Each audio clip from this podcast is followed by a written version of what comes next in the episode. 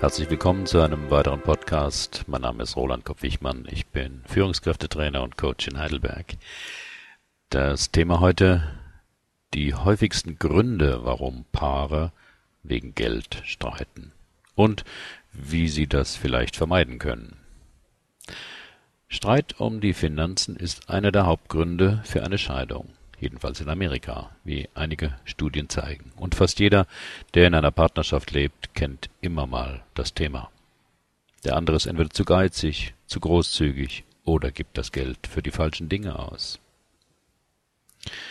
Konflikte entstehen ja immer dort, wo Wahlmöglichkeiten sind, also wo man dieselbe Sache unterschiedlich betrachten kann. Deswegen streiten Paare über Sex, Kindererziehung und die richtige Ernährung, aber warum über Geld? Weil immer zu wenig davon da ist, verriet mir mal eine Frau in der Paartherapie. Ich blieb skeptisch, denn dann dürften sich ja reiche Prominente nicht ums Geld keilen. Tun sie aber auch. Beim Thema Geld kann man zwischen Wert- und Verteilungskonflikten unterscheiden. Wertkonflikte sind schwieriger zu lösen, weil die Partner grundlegend unterschiedliche Bedürfnisse und Ziele verfolgen. Bei Verteilungskonflikten reicht das Geld nicht, um die Wünsche beider zu erfüllen. Warum es meist gar nicht ums Geld geht. Meist geht es aber gar nicht ums Geld, sondern mehr um das, was wir mit Geld verbinden, wofür es steht und was wir uns davon erhoffen. Vor dem Zusammenziehen wird selten ausführlich über Finanzen diskutiert oder über die Einstellung zum Geld, aber jeder Partner lebt auch da schon seine jeweiligen Einstellungen, wie aus diesen Schilderungen von Paaren zu ersehen ist. Er holte mich mit einem Porsche vom Büro ab. Ich sah die neidischen Blicke meiner Kolleginnen und ich fühlte mich im siebten Himmel. Bei unserem ersten Treffen wurde sie ganz sauer, als ich im Café einfach die Rechnung nahm und bezahlte. Du hättest mich fragen müssen, ob du mich einladen darfst, sagte sie. Ich verstand die Welt nicht mehr. Wir wollten uns ein Auto kaufen. Ein Opel Astra, berichtete der Mann. Dafür reichte unser Geld. Eine Woche später stand ein BMW vor der Tür, ein Geschenk von ihrem Vater. Ich wollte den Wagen nicht, aber meine Frau sagte, ich soll mich nicht so anstellen. Geld steht für Werte. Und diese Werte werden früh vermittelt, in Kindheit und Jugend. Wer früh gelernt hat, das Geld nicht zum Fenster rauszuschmeißen, wird diese Einstellung meist entweder auch im Erwachsenenleben befolgen oder aus Protest und um sich von den Eltern abzusetzen, genau das Gegenteil tun. Doch rebellisches Andersmachen ist noch nichts Eigenes, sondern genauso Anpassung. Früh gelernt wird auch, was es wert ist, dafür extra Geld auszugeben. Bildungsgüter wie Konzerte, Musikinstrumente, Bücher, Aus- und Weiterbildungen oder eher Konsumartikel wie teure Kleidung und aufwendige Hi-Fi-Anlagen und Fernseher. Sparte man auf den gemeinsamen Familienurlaub oder Vaters Motorrad? Wurde Geld für teures Biofleisch ohne Bedenken ausgegeben, aber die Ausgabe für ein Bravo-Abonnement wurde als Verschwendung abgelehnt.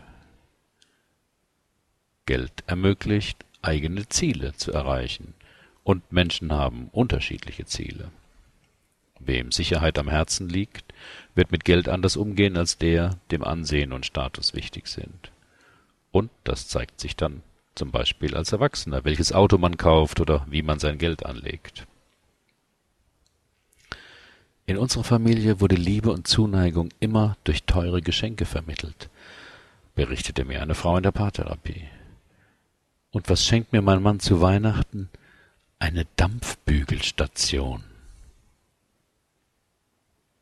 Der Ehemann konnte nicht nachvollziehen, warum seine Gattin von dem teuren Geschenk so enttäuscht war. Doch wer von klein auf dazu erzogen wurde, kein Geld zu verpulvern, kommt eben auf so eine nützliche Idee. Reich oder arm ist auch eine Einstellung. Manche Menschen haben immer Angst um ihr Geld, egal wie viel sie besitzen. Entweder ist es zu wenig oder sie befürchten es zu verlieren. Andere Menschen haben vielleicht definitiv weniger Geld zur Verfügung, genießen aber das, was sie haben.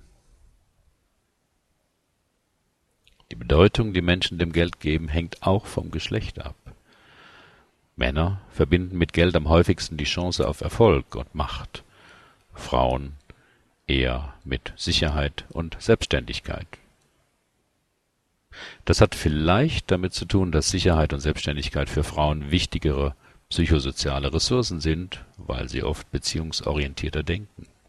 Erfolg und Macht ist aber auch für Männer im Leben nicht leicht zu erreichen und wird deshalb gern aufs Geld projiziert.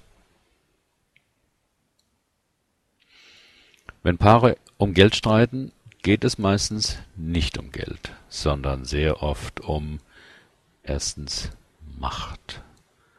Bei Paaren, wo der Mann Alleinverdiener ist oder deutlich mehr verdient als seine Partnerin, kann es gut sein, dass er bestimmte finanzielle Ausgaben tätigt, ohne sie vorher abzusprechen. Darauf angesprochen, antwortet derjenige, aber ich bringe doch auch das Geld nach Hause. Das ist das patriarchalische Ehemodell, das bis in die Sechziger auch bei uns vorherrschend war. Zweitens geht es oft um Wertschätzung. Wer mehr Geld nach Hause bringt, das kann auch die Frau sein, kommt vielleicht auf die Idee, dass er für Hilfe im Haus oder bei der Kindererziehung nicht mehr so zuständig ist. Um was soll ich mich denn noch alles kümmern? Doch dadurch fühlt sich der andere Partner meist in seiner Rolle, die mehr mit Haus- und Kinderarbeit zu tun hat, abgewertet. Drittens geht es bei Geld auch oft um unterschiedliche Ziele. Ob jetzt die Anschaffung einer neuen Couchgarnitur wichtiger ist als der Kauf des neuesten 3D-Plasma-Fernsehers mit Internetanschluss, darüber lässt sich heftig streiten. Wie auch ihre Kollektion von Handtaschen mit anderen Argumenten verteidigt wird, als seine Sammlung von Modelleisenbahnen. Diese Paare streiten oft über Geld. In drei Jahrzehnten Paartherapie habe ich viele Paare gesehen, die über Geld Auseinandersetzungen hatten. Hier meine Vermutungen, was oft dahinter steckt. Zum Beispiel überholte Ansichten. Für meine Eltern waren Menschen, die Schulden machten, Menschen zweiter Klasse. Welche, die angeben wollten oder nicht mit Geld umgehen konnten, berichtet der Mann. Leider verhinderte dies den Kauf einer Eigentumswohnung, was der Frau in Bezug auf Sicherheit und Unabhängigkeit von Vermietern wichtig war. Vielleicht sollten sie sich von den Werten ihrer Eltern lösen und ihre eigenen finden, wagte ich einen Lösungsversuch. Zweitens Angst vor Machtverlust. Es braucht schon ein gesundes männliches Selbstbewusstsein, wenn die Partnerin deutlich mehr verdient als der Mann. Manchen Männern schlägt das auf die Potenz. In einem Fall hatte die Ehefrau drei erfolgreiche Geschäfte gegründet. Der Mann, ein Künstler, kümmerte sich um Haushalt und Kinder und war im Lauf der Zeit impotent geworden. Da dies meist eine Verweigerungsstrategie darstellt, die jedoch völlig unbewusst ist, kommt man mit direkten Interventionen nicht weiter. Ich versuchte es mit einer Metapher und fragte ihn, wenn Sie Ihre Frau schon als das Huhn sehen, das die goldenen Eier legt, frage ich mich, welchen Wert Sie ihren beimessen. Nicht folgen können ist ein weiteres Thema, warum Paare streiten. Bei Paaren, die viel streiten, sind beide Partner oft älteste Geschwister. Das hat seinen Preis. Beide sind von klein auf gewöhnt zu führen, aber nicht zu folgen. Ideal wäre eine Partnerschaft zwischen einem ältesten Bruder und einer jüngsten Schwester. Da man an dem Schicksal nichts mehr drehen kann, bleibt etwas Neues zu lernen. Beziehung ist wie Tanzen. Einer führt, einer folgt. Beim Tanzen ist es der Mann. In einer Beziehung darf man die Rollen tauschen.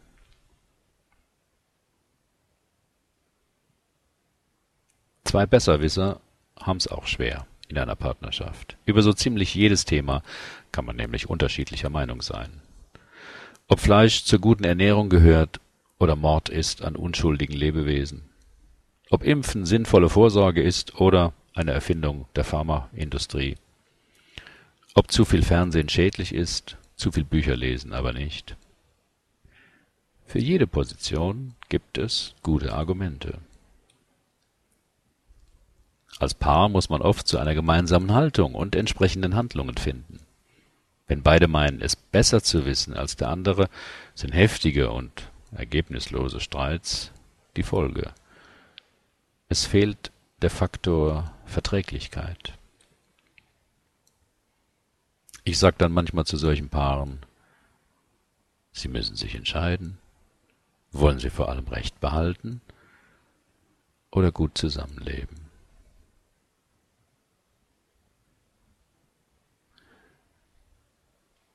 Paare streiten auch oft, wenn es zu viel des Guten gibt.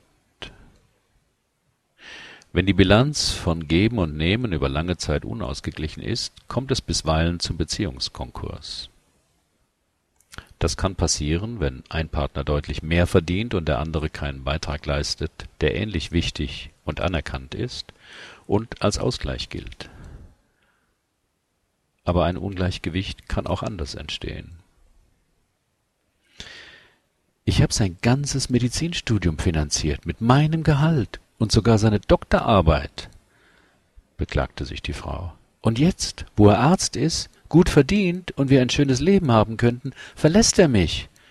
Ich verstehe das nicht. Auch der Mann konnte es nicht erklären, hatte große Schuldgefühle, stand aber zu seiner Trennungsabsicht. Ich hatte eine Vermutung und sagte zu der Frau, Sie haben all die Jahre so viel für Ihren Freund getan, dass er tief in ihrer Schuld stand. Vielleicht so tief, dass er glaubte, das nie wieder gut machen zu können. Der Mann weinte.